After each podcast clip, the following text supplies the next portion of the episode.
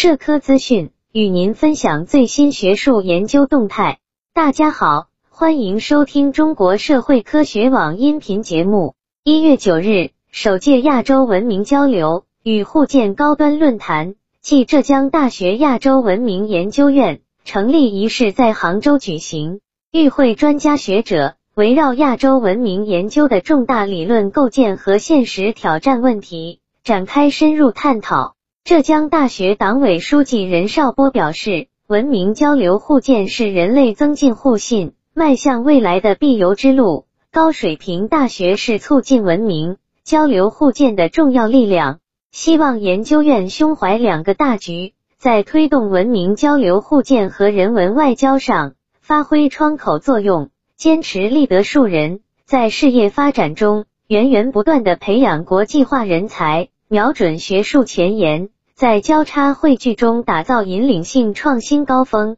发挥学科优势，在服务国家战略中打造一流高端智库。浙江省社科联党组书记郭华威提出，亚洲拥有悠久的历史和灿烂的文明，为世界文明发展史书写了浓墨重彩的篇章。期待研究院打造精品成果，高起点建设学术高地，高质量服务国家战略，为亚洲文明交流互鉴提供浙大方案，贡献浙大智慧。浙江大学教授许军表示，面对未来，我们不仅需要科技、经济牵引，更需要文化的保障。语言文字、文学艺术等人文社科领域优势学科的交叉融合，将对亚洲区域。多元文明的交流互鉴做出积极贡献。浙江大学亚洲文明研究院以构建新亚洲文明观为目标，致力于打造文字语言的认知与变异、文物史迹的流变与保护、